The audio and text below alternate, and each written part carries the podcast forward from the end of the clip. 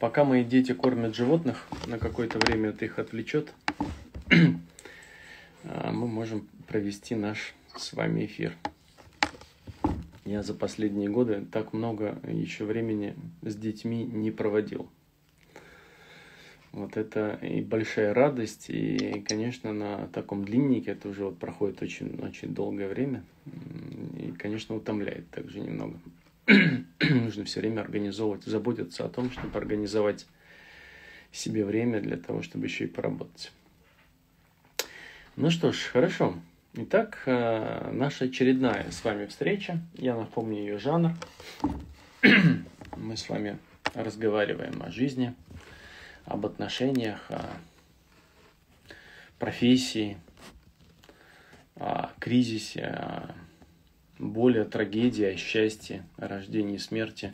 Все, что вам интересно, спрашивайте меня в этом эфире, а я постараюсь э, вам, вам отвечать на эти вопросы. Ну, как водится, начну я с вопросов, э, которые вы задавали заранее в чат.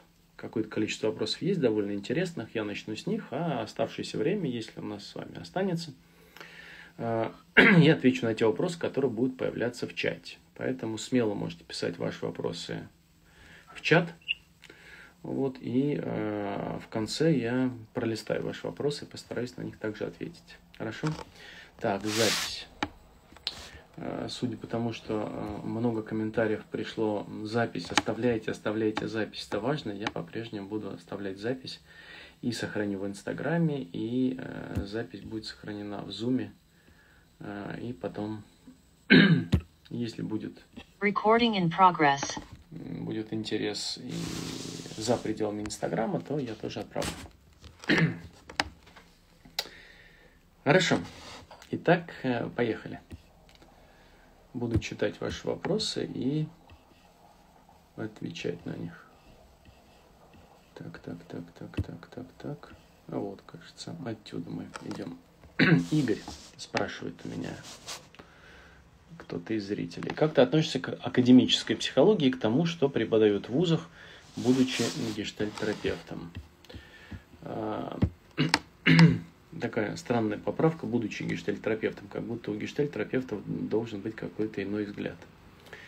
А, академическая психология – это важная штука, это, это разные профессии. Ну, давайте так.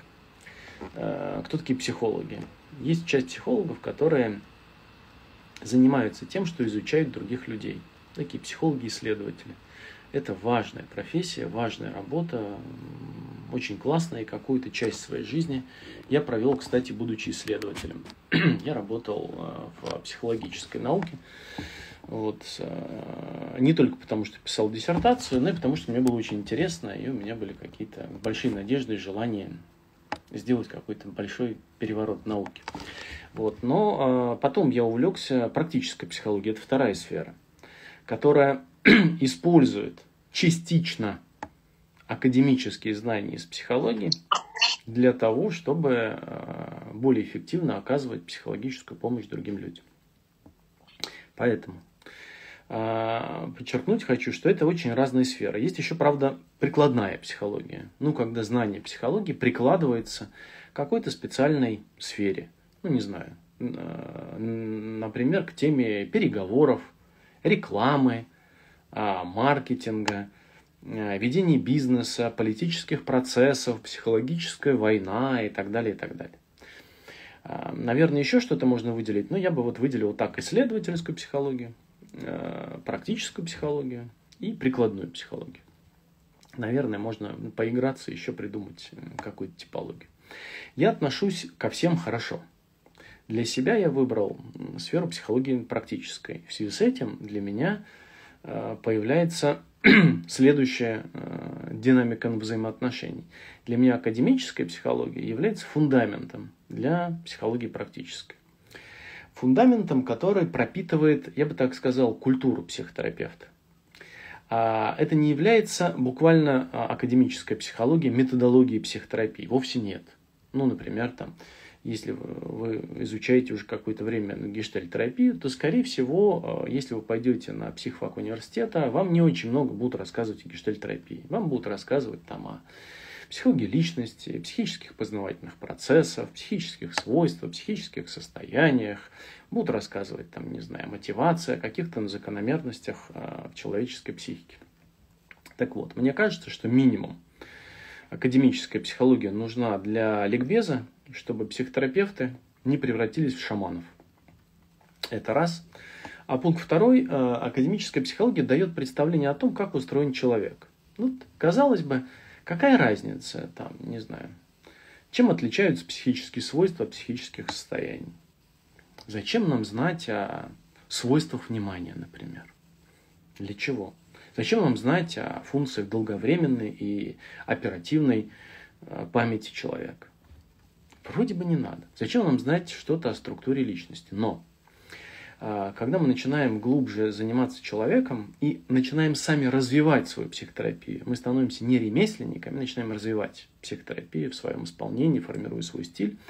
Вот здесь, мне кажется, академическая психология является ну, а, инструментом, где мы добываем и расширяем наши с вами знания о том, как устроен человек изнутри психотерапевтических процессов. Поэтому когда люди приходят к нам в программу, они спрашивают, Игорь, почему у вас для того, чтобы получить квалификационный сертификат гештальтерапевта, нужно академическое образование? Вот именно для этой, по этой причине. А, чтобы не, э, не быть, не быть а, как это, безграмотным психологом этим гордиться не стоит. По крайней мере, обладая сертификатом Погодином Академии, это не удастся сделать. Иначе вы не будете обладателем этого сертификата. Вот. А пункт второй, чтобы получить инструмент для развития. В связи с этим, собственно, я, мне видится, что лучше всего, если академическое образование получается параллельно с образованием психотерапевтическим. А еще лучше с небольшим запозданием. Ну, например, когда люди приходят в психотерапевтическую программу, в нашем случае это гештальт-терапия, но есть масса других программ, они, как правило, начинают осваивать психотерапию с личного опыта.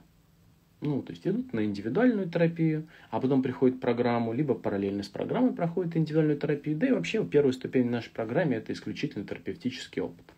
И после того, как этот опыт уже приобретен, вы уже начинаете видеть, как это устроено в вашей жизни, в жизни ваших клиентов, если они у вас уже потихоньку появляются, то вот тут получение психологических знаний начинает приобретать принципиально иные краски. Вы гораздо более глубоко видите, а, как устроена общая психология, психология личности, вы понимаете, зачем вам это, а, когда вы э, решили посвятить свою жизнь практической психологии. Вот примерно такая история.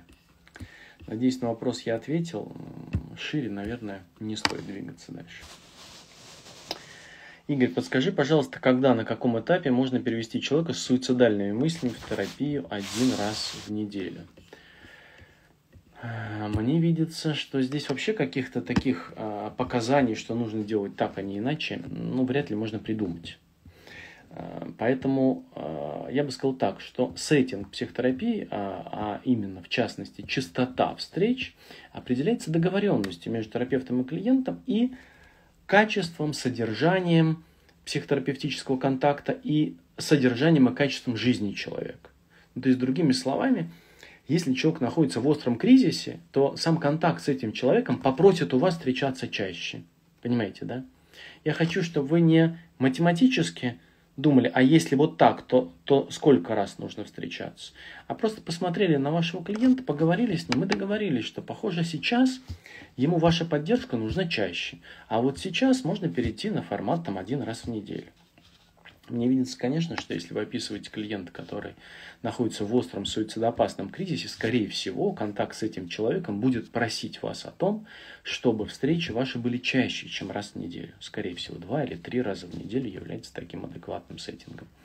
Но это совсем не обязательно. Ну, в зависимости от того, насколько остра ситуация, насколько выражены суицидоопасные тенденции, э, вы сами принимаете это решение. Но обсуждайте его с клиентом. Ну, то есть э, психотерапия же, несмотря на состояние клиента, остается а. добровольным занятием, а б. свободно выбранным. И именно в договоренности определяется это, эта частота встреч. Но при ярко выраженных э, суицидопасных тенденциях, мыслях, намерениях или попытках, например, я бы думал о том, что частота встреч 2-3 раза в неделю является более адекватной. Более того, контракт с таким клиентом может носить э, специфический характер на предмет коммуникации за пределами сессии. Ну, например, если вашему клиенту трудновато, э, ему плохо поговорить не с кем, мне видится совершенно адекватным, если в вашей договоренности впишется ну, какой-то разговор помимо терапевтической сессии. Либо, например, Э, вы учитываете, что, например, внеочередная сессия была бы очень уместна. Например, если он просит внеочередную сессию, вы находите ближайшее время тогда. Например, так. Вот. Или, например, если ему очень трудно, он звонит или там в смс-переписке, вы вполне можете посвятить этому там 5 минут. Это сложное место для неопытного терапевта, потому что если человек находится в тяжелом кризисе, в вязком депрессивном кризисе, то, конечно, а, если вы начинаете отвечать на смс-сообщения, либо разговаривать по телефону, ну, прям это целое искусство, как так поддержать клиента и при этом не увязнуть в разговоре телефонном истощенном там пять раз в день по 20 минут или по часу. Вот, поэтому, а потом вы начнете злиться и мстить своему клиенту. Поэтому здесь важно, чтобы вы поддерживали – такой гибкий контракт только в том случае, если будете уверены а, в гибкости, естественности, ясности ваших границ. Я бы думал так. Если вы убеждены в этом, вперед, дерзайте.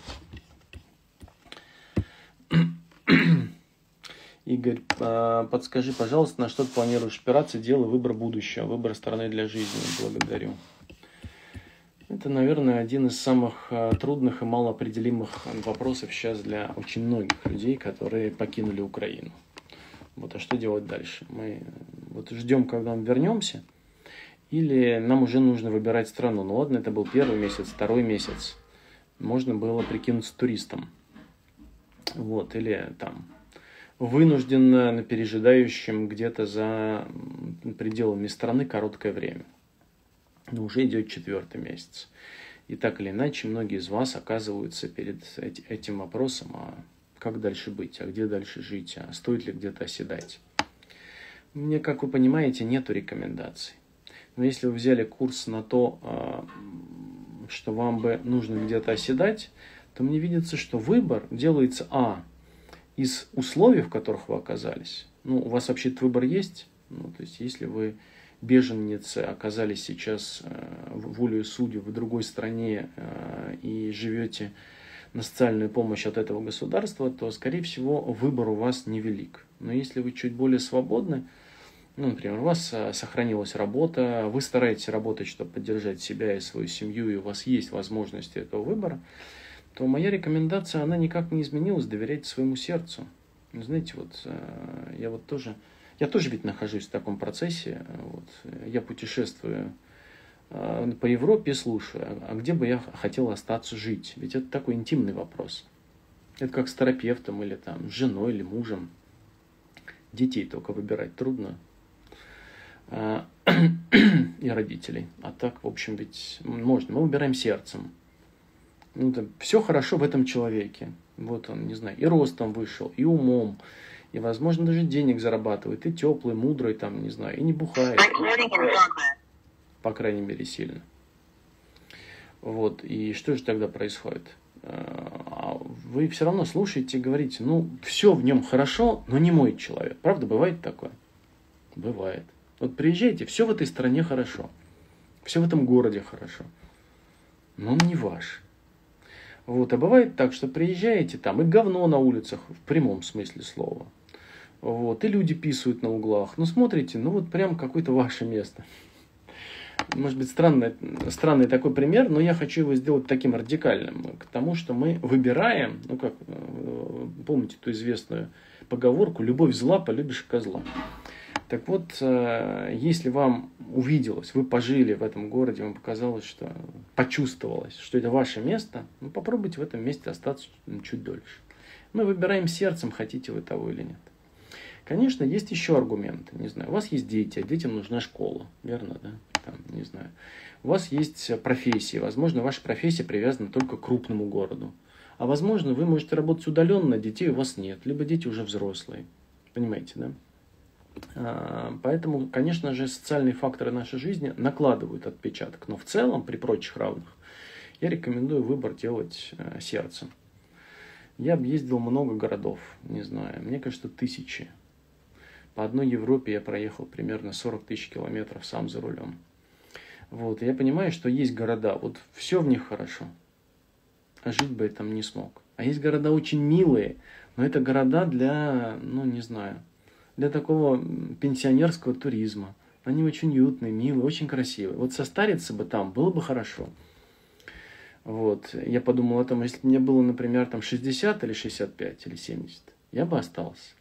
Но поскольку я еще э, как-то стар, но не суперстар, вот, то, э, то, конечно же, плюс у меня есть маленькие дети, которым нужна школа, то я, например, ориентируюсь еще на эти факторы. То есть я выбираю из городов, где может быть хорошее образование. Вот примерно такая история. Но все равно выбираю сердце. Есть много городов, где может быть хорошее образование, но... Но мечтаю я вернуться в Киев, если вот о моей, о моей позиции. Я все равно, знаете, вот э, я все равно сейчас пока выбираю вести жизнь туриста.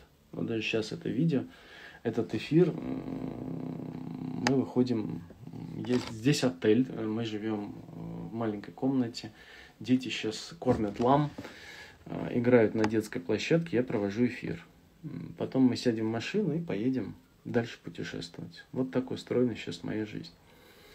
Вот. Правильно это или нет, ну, жизнь покажет. Но сейчас пока я для себя делаю примерно такой выбор. Я сейчас путешествую.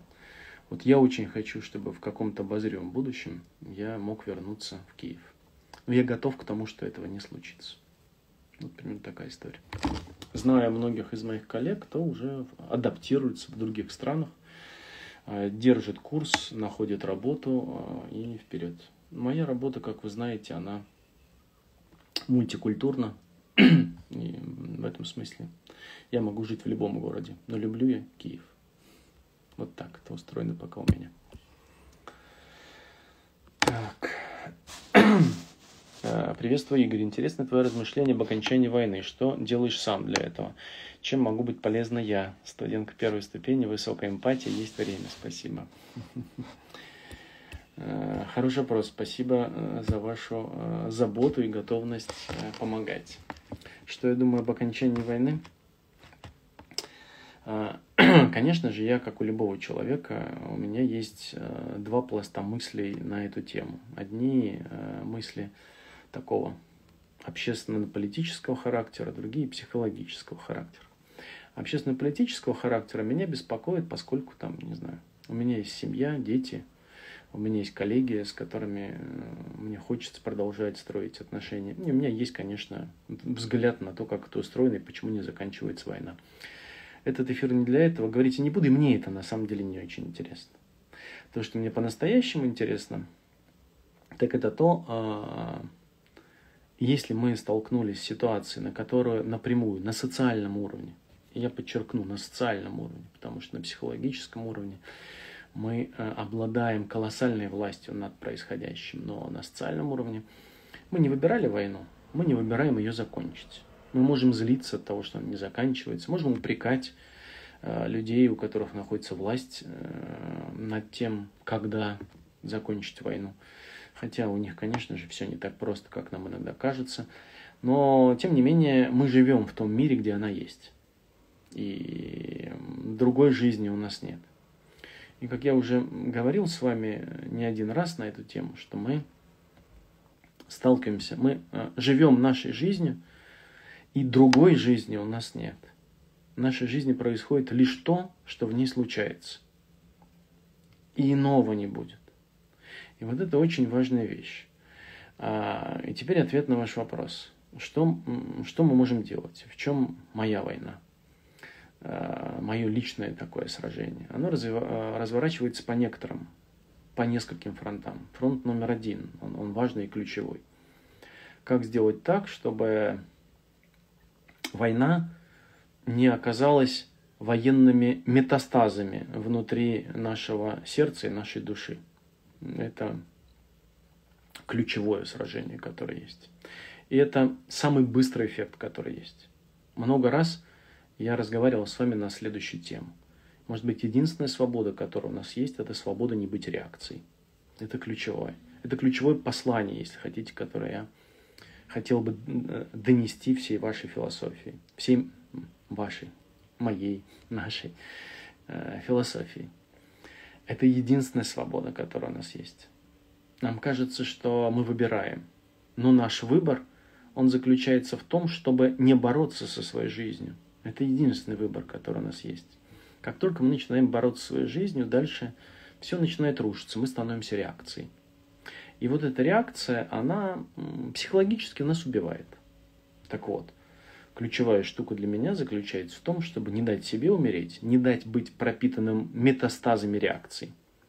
И помочь вам, если вы того захотите, захотите, конечно же, опираться здесь на меня, самим а, не быть пораженными метастазами военных реакций. Тогда мы можем, если это случится, мы можем на десятилетия, а может и на всю жизнь застрять на каких-нибудь типах реакций. Мы будем что-то делать вопреки своей жизни. Мы будем делать даже самые хорошие дела в нашей жизни, потому что воюем с кем-то. Таким образом, война закончится. Ни одна война не длилась долго. Даже столетняя война, она не длилась сто лет, она длилась какими-то эпизодами. Но вообще-то любая война заканчивается. Не было войны 800 лет, 1000 лет, миллион. Ну, то есть, ну, не было. Они всегда заканчиваются. А вот война внутри человека может не закончиться до конца его дней. И вот это ключевая штука, которая стоит перед нами. Как не стать пораженным метастазами войны. А это значит, что мы становимся реакцией. Мы кричим, что кричат все. Мы делаем то, что делают все. Нами легко становится управлять. Кто появляется самым громкий или жалобный или какой-то еще, тот управляет нашим сознанием. Почему? Потому что у нас появляются реакции, и мы считаем, что они есть мы. И когда мы отождествляемся своими реакциями, которые возникают, то мы говорим, мы аутентичны, это наша позиция, мы должны так жить, у нас другой жизни нет. И ты же, Игорь, нас учил этому? Нет, я не этому учил. Я не учил вас быть реакцией, я не учил вас быть рабами. Я когда говорю, э, вы говорите, Игорь, нас учил свободе. Вот мы сейчас э, свободно делаем то-то и то-то. Включи немножко тумблер осознавания, и ты увидишь, что ты раб, ты не свободен. И э, то, к чему я призываю, это сохранить свободу внутри. Свободу внутри. Попробуйте в любом событии жизни обнаружить разные реакции. У вас одно и то же событие – вызывает у вас какие-то, ну, хотя бы, помните, чему я вас учил в терапии? Три-пять разных реакций. Разных. Разных реакций. На одно и то же событие жизни. Если нет, ничего страшного. Война и э, вы зафиксировались в одной. Но если вы не будете в этом месте принимать вызов и расти, вы останетесь навсегда реакцией. Поэтому, если я для, чем, для чего-то вам и нужен, возможно, судя по тому, что вы настырно э, неделю от недели все еще приходите, это говорит о том, значит, что я вам для чего-то еще нужен. И если я для чего-то еще нужен и могу что для вас сделать, это помочь вам не быть реакцией. Вот моя основная задача. Если возьмем слоем глубже, то я рассматриваю войну как а, нечто, что случилось, и можно ли было ее предотвратить, как ее остановить, а, как правильно поступать во время войны, это не сфера моих компетенций, мне это, строго говоря, неинтересно. Ну, иначе я был бы каким-то другим человеком. В смысле, я очень уважаю людей, которые занимаются этими процессами, но я занимаюсь другими процессами. Поэтому для меня задача номер два – это обнаружить свои личные вызовы, которые стоят во время войны, и вам помочь обнаружить свои. Потому что, конечно же, война обнажила те темы, о которых вы не думали. Вот вы, возможно, даже ну, ходили много лет уже на терапию и говорили о чем-то. И только война случилась. И она как фонарик или как прожектор стала светить те места, о существовании которых вы не подозревали. Это ну, в некотором смысле такой благодатный исход того, что сейчас сможет с вами произойти. Но что делает человек? Он всеми э, силами старается не замечать, что туда светит прожектор. Ничего не изменилось. Нужно выживать, бороться, сражаться. Присутствие. Игорь, не гони про присутствие. Не надо нам твое присутствие. Или как недавно, вот в эти выходные, я вел одну из самых продвинутых наших групп в Академии, одну из самых зрелых, и даже там все равно же есть такие реакции. Они говорят, Игорь, я злюсь на тебя за то, что ты нас приживаешь присутствовать. Это ужасно просто. Это трудный путь, если хотите. Это сложный путь. Ну, то есть, если вы хотите простой жизни, то это не, не ко мне. А, даже сейчас, там, в это трудное время, несмотря на то, что там я носитель русского языка, там я, ну, я не думал, не жил, не воспитывался в украинской, в украинской культуре, я не читал украинских книг, я гражданин другой страны, и несмотря на это, ко мне сейчас очень часто обращаются из э, масс-медиа, из там, с телевидения, с радио, желая, чтобы я дал какие-то комментарии на тему войны. Но я часто откликаюсь, но часто отказываюсь. Отказываюсь я для тех, кто хочет простых решений, кто хочет простых ответов. А простой ответ – это добро и зло. Кто прав, кто виноват. Кто олицетворение предательства, а кто святости. А, или, там, не знаю, ну, короче, примерно такая история. Кто струсил, а кто герой. Это все простое мышление. Так вот, наверное, моя задача э, заключается в том, чтобы научить вас думать глубже, а жизнь от этого усложнится. Если вы заметите эти личные ваши вызовы, которые стоят перед вами, мир перестанет быть черным и белым. Ангелы, демоны, святые грешники, добро и зло. Он станет сложнее, многомернее, личный ваш мир.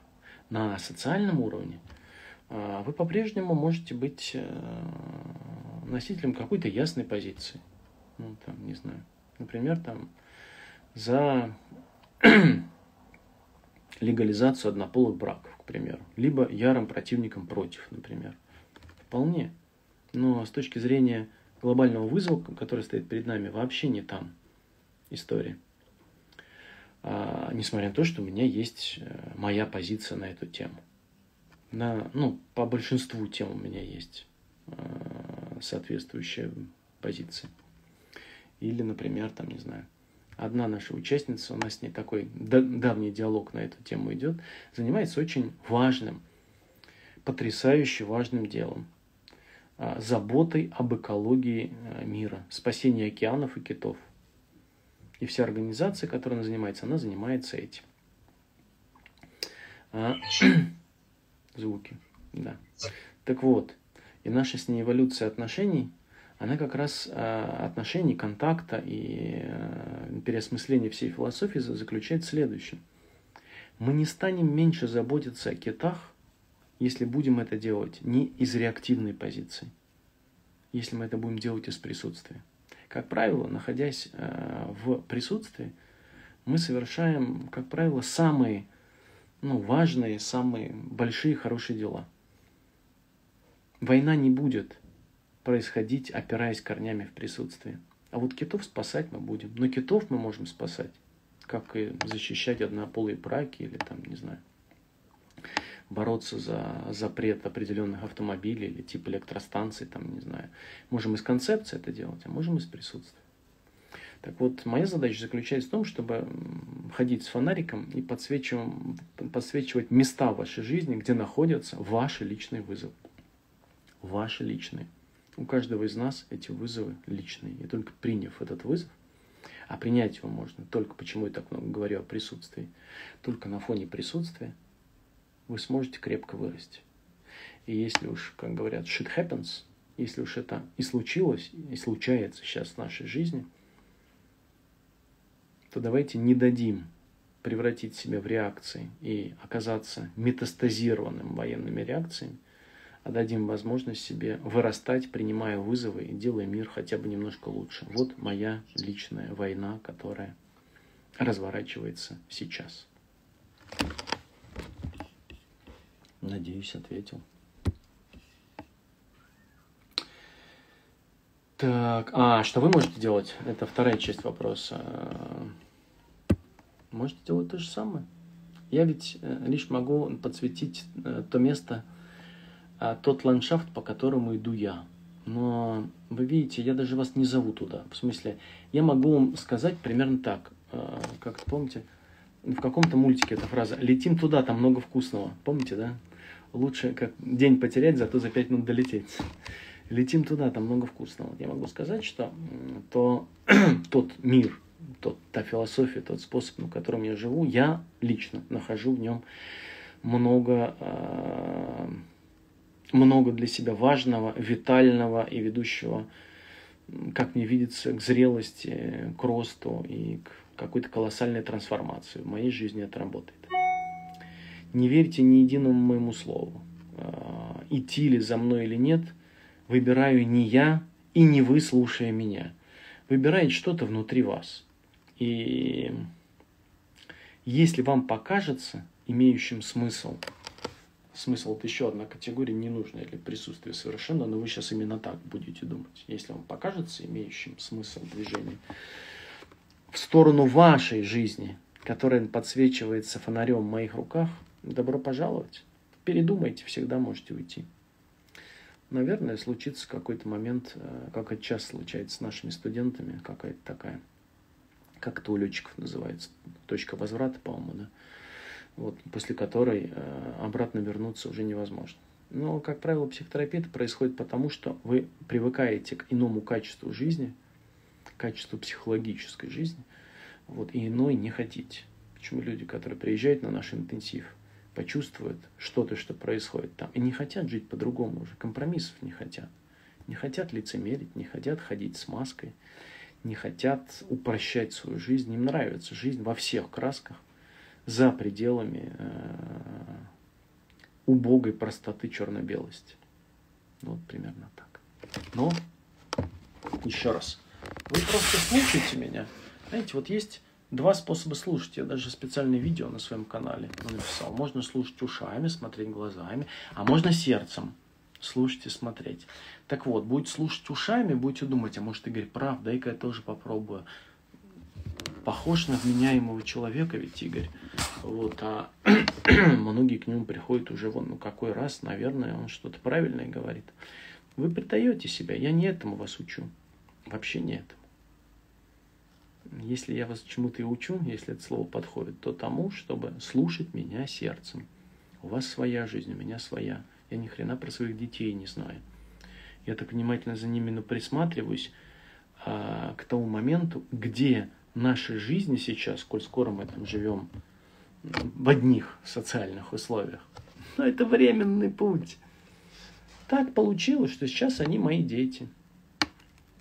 Значит ли это, что я что-то с ними должен делать? Да, конечно. Максимум, что я могу сделать для их детей, не мешать им идти своим путем, не мешать им становиться мудрыми, зрелыми, не мешать, не мешать им жить. Это целое искусство, это самое сложное, что есть. Тут нет вообще никаких правильных ответов. Поэтому слушайте свою жизнь. Я вам нужен только для того, чтобы стимулировать вашу жизнь внутри вас. Все, что я делаю.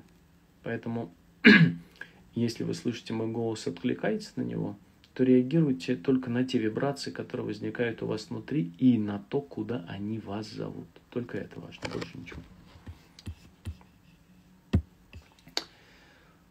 Так, е, вітаю. Що конкретно робити, щоб бути присутним в житті? Для спокійної обстановки це сісти на крісло, відчувати, е, що коїться із тілом або з емоціями.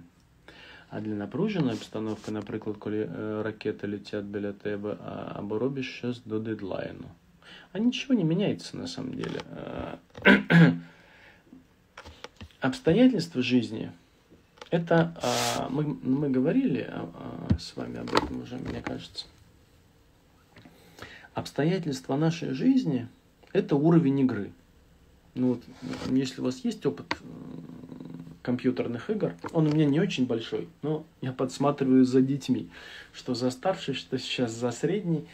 А, то есть в каждой компьютерной игре есть уровень. Ну, так же, как, не знаю, в квест-комнатах, например, там, а, у меня тоже не очень богатый э, здесь опыт, но тем не менее. Есть разные уровни игры. Есть совсем простые игры, есть сложнее, есть еще сложнее. Так вот, мне видится, что обстоятельства нашей жизни – это уровни игры для освоения присутствия. Просто а, когда мы сидим а, в позе лотоса с важным видом, ощущая, а, как воздух из ноздрей одувает носогубный треугольник и больше никуда не уходим, это один уровень игры. Когда мы сидим на берегу океана, смотрим на скалы и волны – я вот сейчас мы проезжаем по берегу океана, здесь скалы и волны, я смотрю, что несмотря на дикий холод, э, здесь может быть прямо на солнце очень жарко, а как только солнце уходит, прям дикий холод. Люди прям сидят на скале, палатку разбивают. И вот сидят с чашкой чая или там, ну, в, ну, в термосе, не чашка, а в термосе, и втыкают в океан.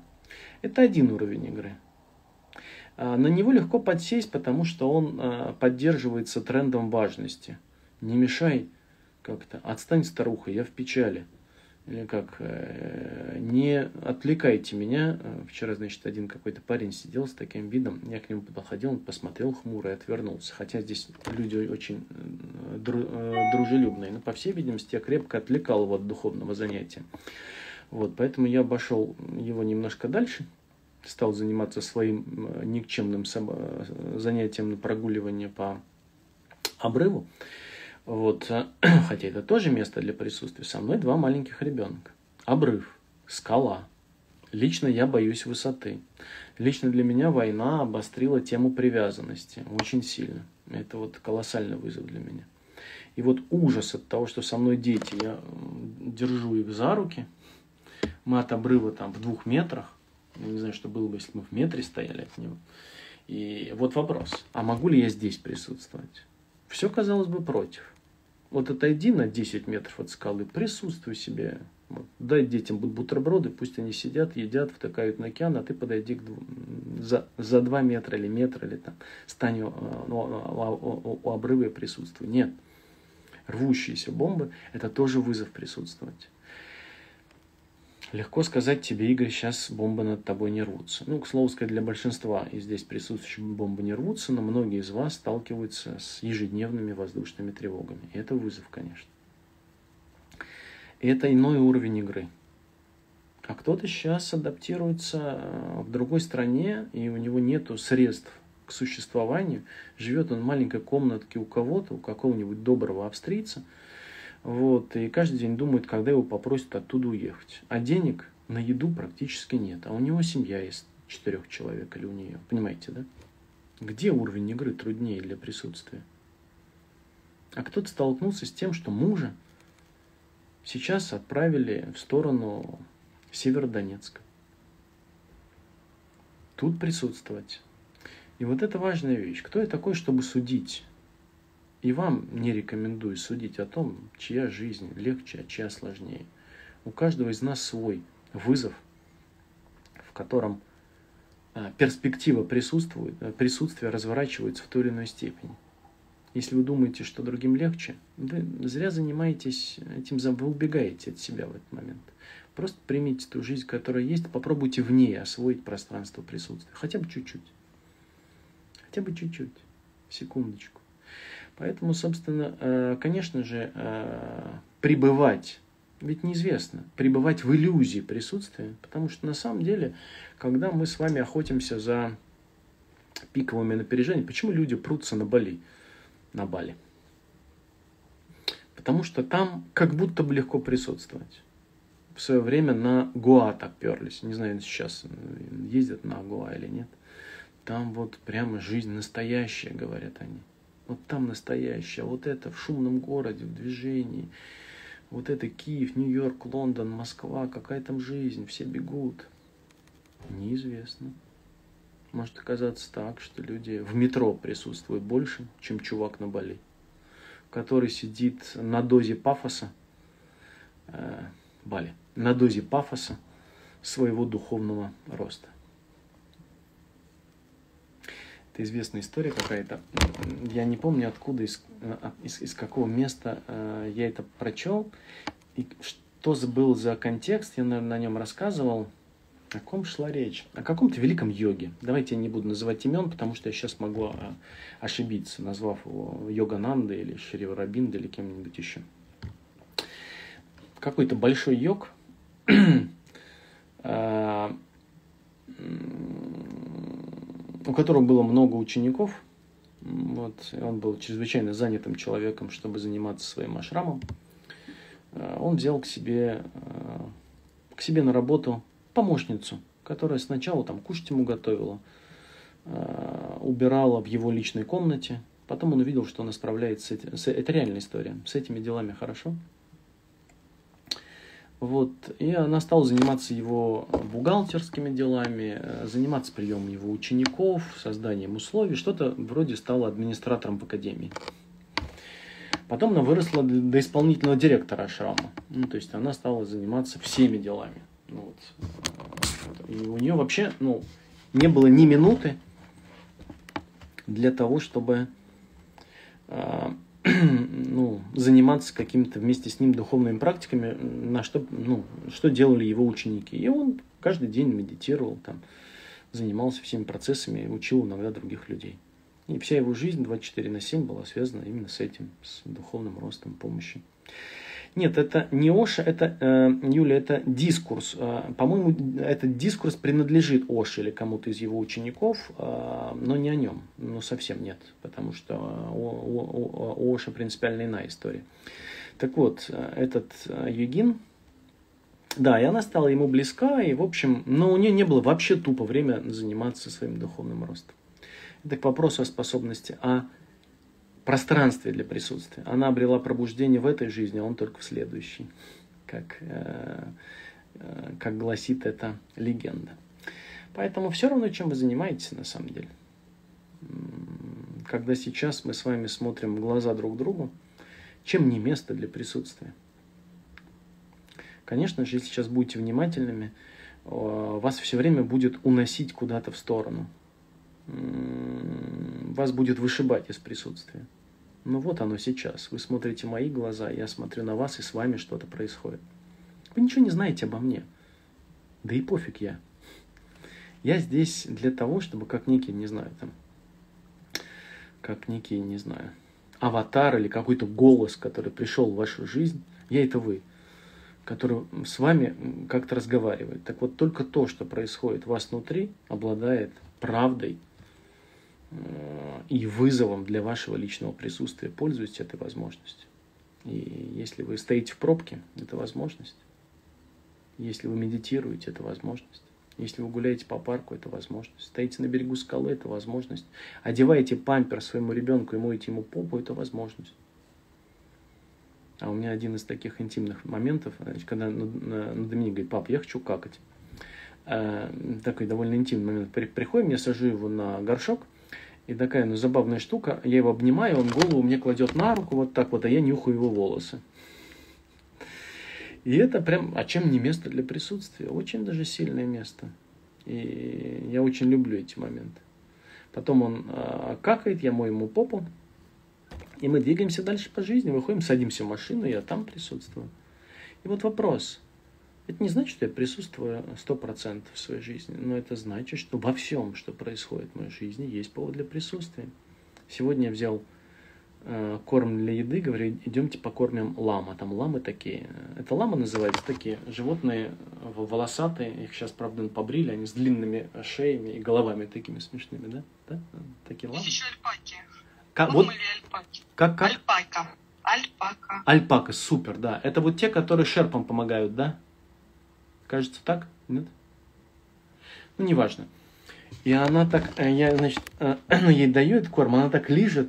Мне вообще противно, когда у меня э, с рук какие-то животные что-то лижут. А тут, значит, смотрю на нее, она так лижет, мне так приятно-приятно стало. Думал, с козлами так сработает. Подошел к козлам, мне способность присутствия моя не настолько оказалась велика. А потом с женой шли, думаем, ну вот бывает же так говорят, почему говорят, ну и козел ты, ну,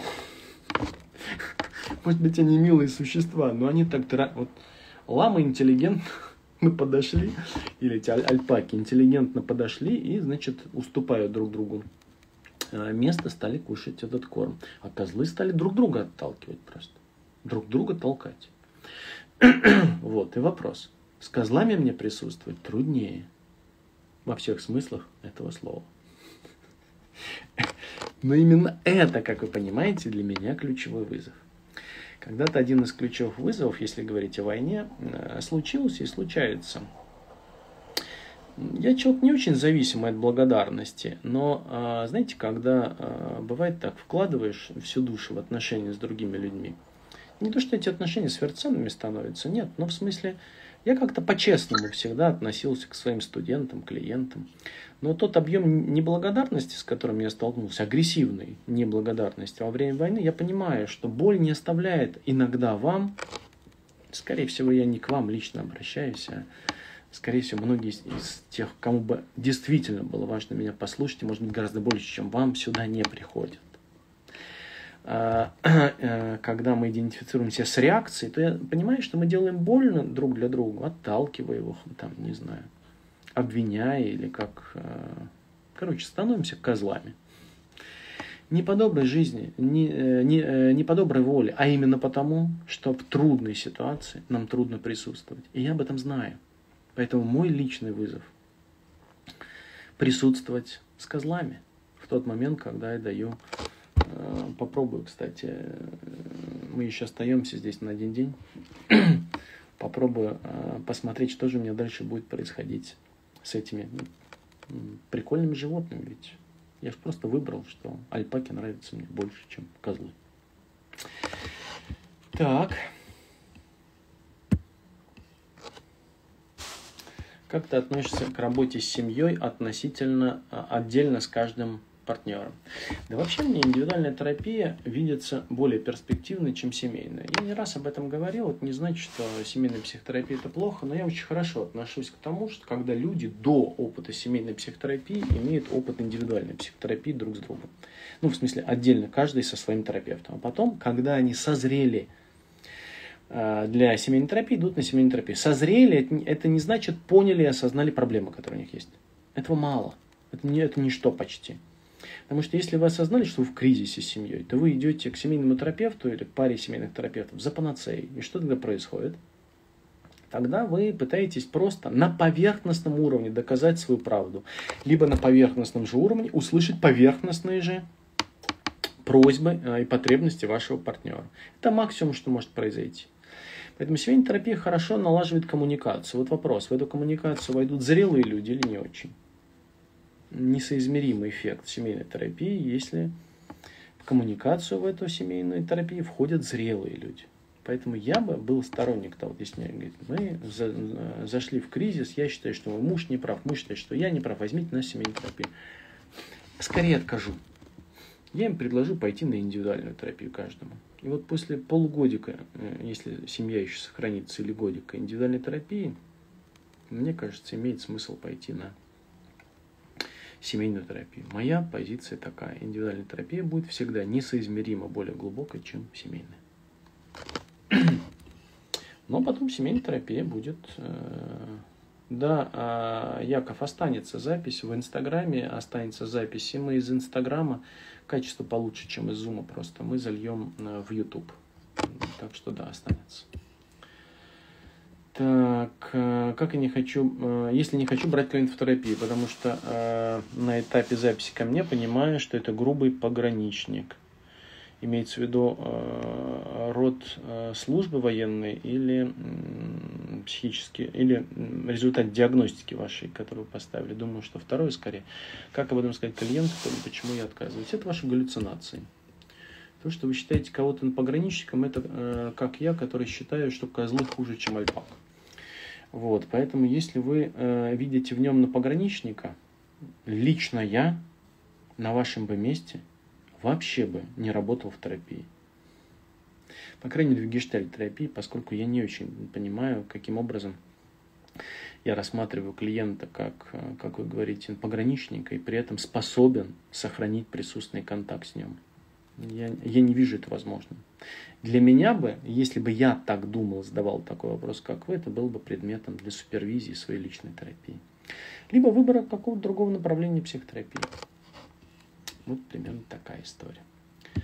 Ну уж сказать, типа, ты пограничник, я э, с тобой не буду работать, это то же самое, что сказать, у меня есть такая-то галлюцинация на твой адрес, э, в твой адрес, и поэтому я крепко напуганный жизнью терапевта. Мне еще нужна немножко терапии.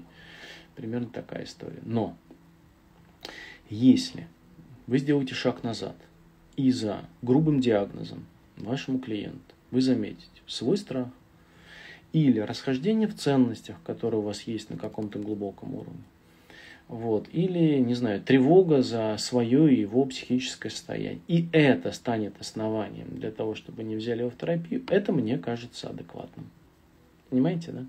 Тогда вы сохраните возможность видеть в другом человеке не диагноз, а этого самого другого человека. Так, добрый день. Можно ли быть гештальтерапевтом без академического университетского образования? Достаточно ли первой, второй ступени плюс практики? Спасибо.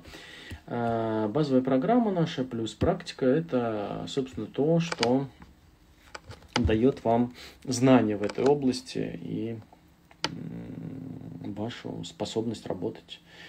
Вот. А, моя личная позиция, так же как позиция, наверное, всех гештальт-институтов на мировом пространстве, если они претендуют на качество образования, является однозначной. Наверное, кто-то компромиссы какие-то может заключать, но в смысле мне видится это плохо. А, высшее академическое образование является необходимым для допуска к сертификационным экзаменам. Моя личная позиция такая. Я не хочу плодить а, безграмотных коллег, а, которые с гордостью говорят, что они учились у Погодина.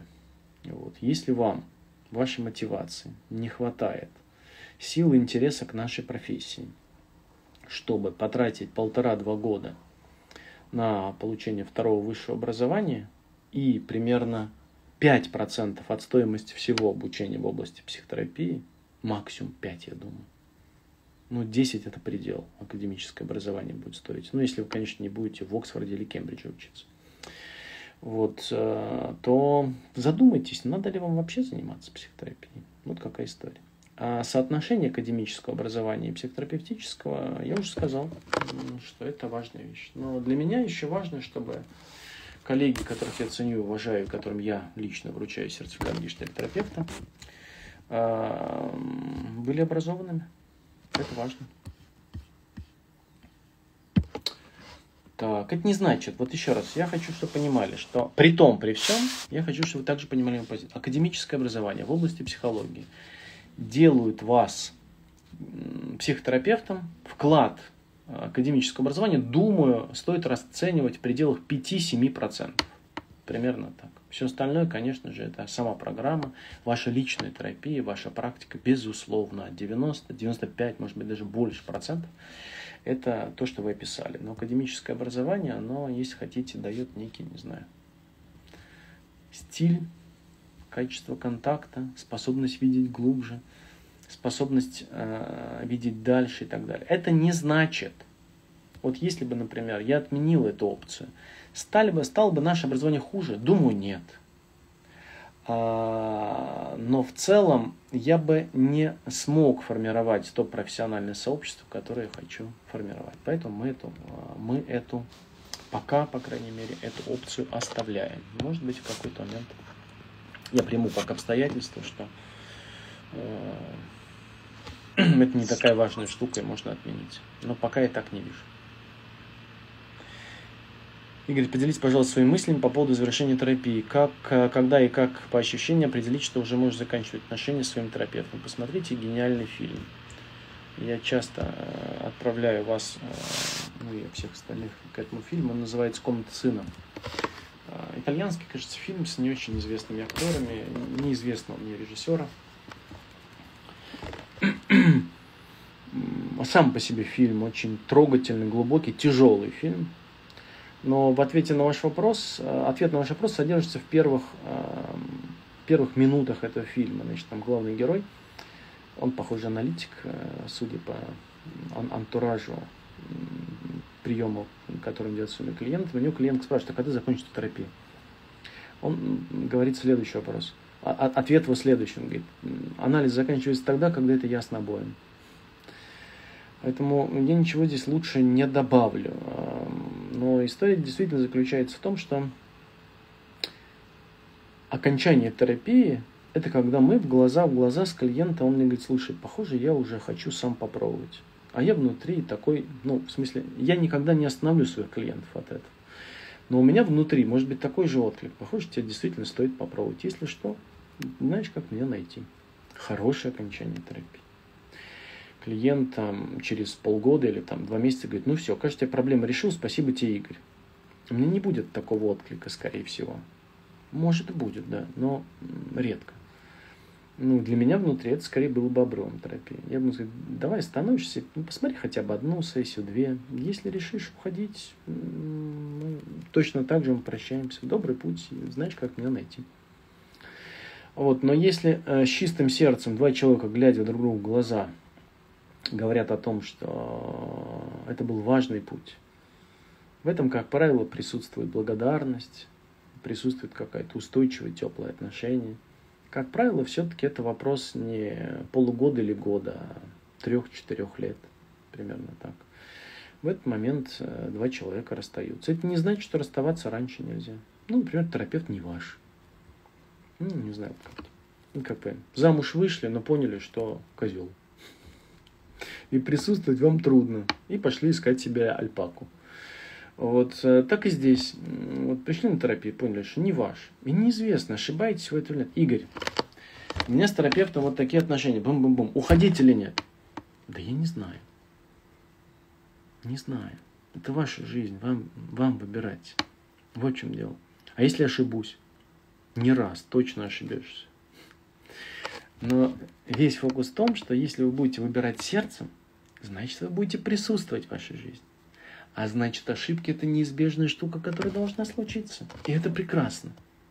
Поэтому делайте свои ошибки. так и здесь.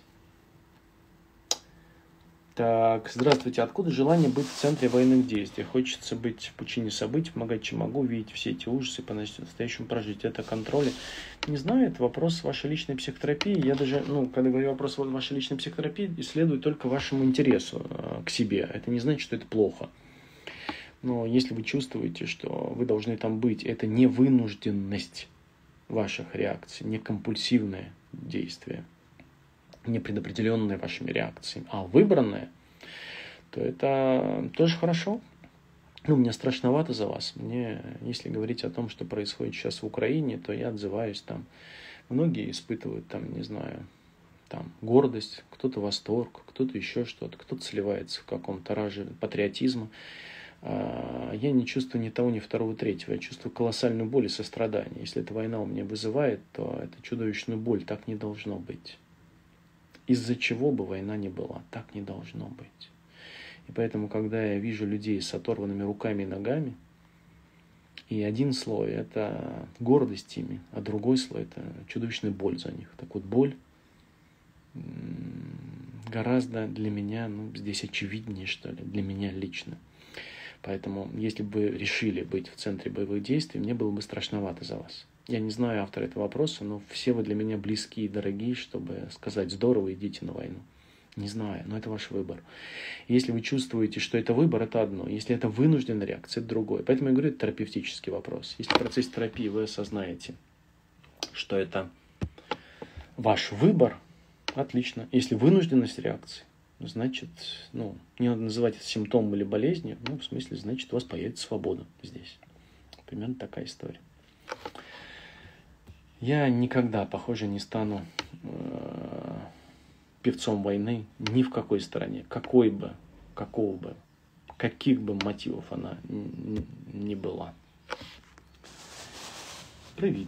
Як відрізнити насолоду страждання від проживання травми?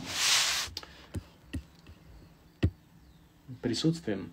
Когда мы говорим о таком садистско-мазохистском варианте, э, варианте наслаждения – это иллюзия.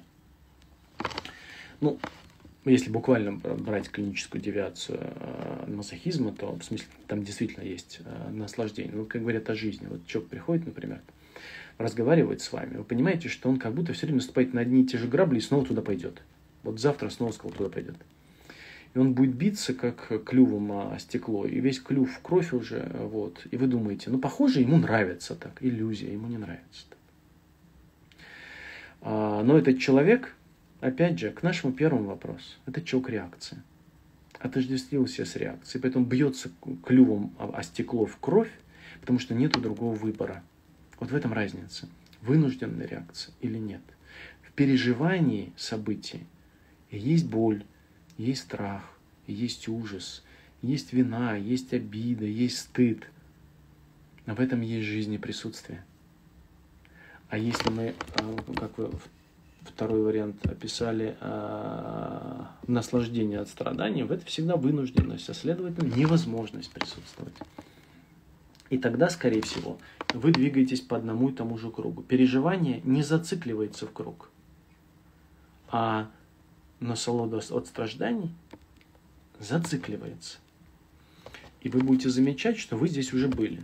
Помните, как в этом великом фильме «Спорт Лото 82»? Кажется, мы уже здесь были. Смотрел кто-нибудь «Спорт Лото 82»? Я так время от времени проверяю, не совсем ли я стар, но поскольку Аня машет головой, отлично, значит, все не так плохо в моей жизни. Когда они искали этот лотерейный э, билетик, вот, и э, оказались в том же месте. И похожий мотив есть где-то у Ильфа Петрова, когда они ходили за отцом Федором, помните, да? Вот, э, тоже обнаруживают, что они там уже были. Так вот, вынужденность, если вы отождествили себя с реакциями, вы будете видеть, что вы заходите по одному и тому же кругу. По одному и тому же кругу. Вот. И в этом может быть э, надрывность такая боли и страданий. И это, возможно, единственный способ, которым вы можете чувствовать себя живой. Вот в чем проблема. Но это не единственный способ. Вы можете присутствовать, и тогда все начнет меняться. Вот какая история. Поэтому мы иногда делаем себе больно, чтобы почувствовать, я еще жив или нет. Ну, как мы, э, например, когда э, прямо ущипни меня, говорят другие люди, когда им кажется, что они уснули. Типа, что-то происходит невообразимое, или там что-то такое приятное, во что не верится, или, наоборот, что-то такое ужасное, или, например, во сне мы делаем что-то такое, себя иногда щипаем, еще что-то, чтобы проснуться. Э, так вот, мы делаем порой себе больно и застреваем, отождествляясь с реакциями боли, для того, чтобы почувствовать, что мы живы. Помните, как у какого-то э, классика сатиры еще советских времен, если вы проснулись утром и у вас ничего не болит, значит вы умерли. Вот, э, ну, это смешная шутка была для э, взрослеющих людей, но вообще-то ее можно экстраполировать на всех людей вообще. Мы часто делаем себе больно, чтобы почувствовать, во, я еще живой, слава богу, отлично, фух, живой Это не единственный способ. Они прямо сейчас есть. Мойте попу своим детям и присутствуйте в этом. И вы заметите, что этих событий в жизни гораздо-гораздо больше. Ну что ж, это все вопросы, которые э, пришли. Э, я замечаю, что наши эфиры становятся все длиннее. Я не уверен, что в этом есть необходимость. Но давайте я выхвачу еще тогда пару вопросов, которые были в чате, отвечу и будем останавливаться. Таня спрашивает. Игорь, добрый день. Планируете ли вы э, лагерь для деток в период интенсива в Карпатах? Не уверен, что в этом году у нас сложится с лагерем. Ну, во-первых, там нам нужно позаботиться о том, чтобы ну, во-первых, а, офлайн у нас будет довольно много людей на интенсиве, но все равно всего треть от общего количества. Поэтому я не уверен, что мы найдем такое количество детей. Пункт второй. Иммиграция в основном коснулась, а, ну, коснулась э, семей с детьми, и поэтому многие сейчас уехали, и поэтому собрать лагерь было бы труднее. Вот. Пункт третий. Нам нужно позаботиться о том, чтобы организовать лагерь для детей, где было бы убежище. А это трудновато само по себе. В Коруне, например, оно есть. Вот. Э, но я не уверен, что в Коруне мы могли бы собрать целую группу детей, поэтому в этом году мы не будем это делать. Если вдруг сейчас, э, месяц до начала интенсива, много будет звонков нашим, нашим администраторам, мы хотим группу детей, пишите. Вот если вы захотите, чтобы мы сделали детскую группу, мы посмотрим возможности. Ну, на Коруне, там есть бомбоубежище. Вот, если будут заявки, организуем. Это не проблема для нас организовать, э, но э, мы не хотим специально это инициировать, чтобы вас ну, соблазнять этим. Решайте сами. Это уникальный выбор для вас, поэтому если будет важно, пишите администратору, мы поймем количество заявок. Игорь, а значит ли это, что надо создавать те ситуации, где присутствует сложнее? Нет, это не значит. Не значит, что нужно усложнить себе жизнь. Но вы все равно так будете делать. Человек скудоумное существо. Я вот замечаю, если взять э, мою жизнь э, за последние 10 лет, она же вас все время учит, и меня тоже учила. Она все время вызовы эти показывает.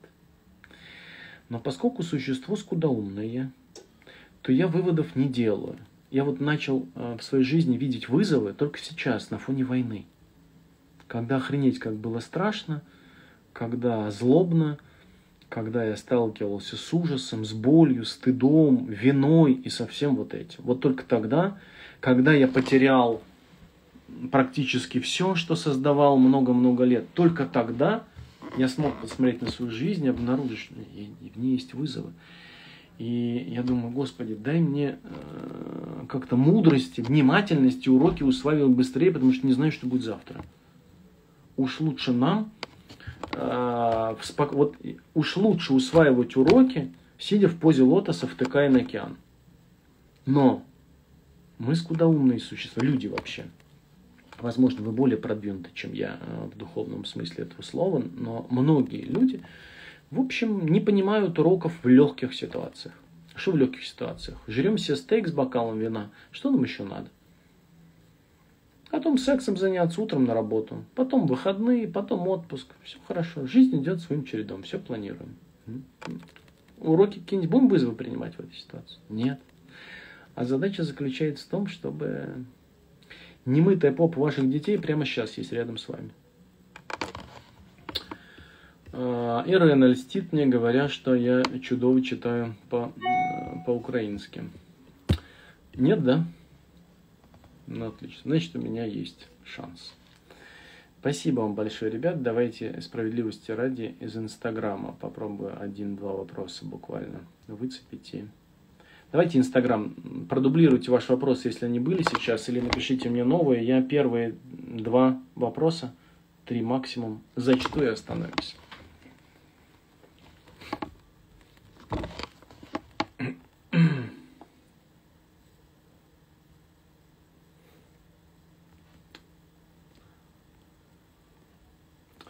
Похоже, вопросов нет. О, вопросов нет.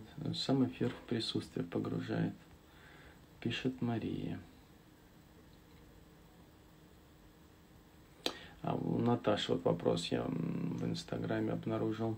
Игорь, вопрос. Я в растерянности наблюдаю за собой. Удалять и приближаться к своему страху. Мне вчера поставили страшный диагноз, но все операбельно. Имеет смысл работать с людьми, вынося свою ситуацию. А, Наташ, если это вопрос, то да, конечно, имеет смысл. Мне видится, что лучше всего, когда мы в трудных, страшных для себя ситуациях не остаемся одними. Наташ, я надеюсь, что все у тебя будет хорошо, здоровья тебе. Пусть операция пройдет максимально, максимально мягко. Но, конечно, одной оставаться не стоит, и внутри себя это держать тоже не стоит.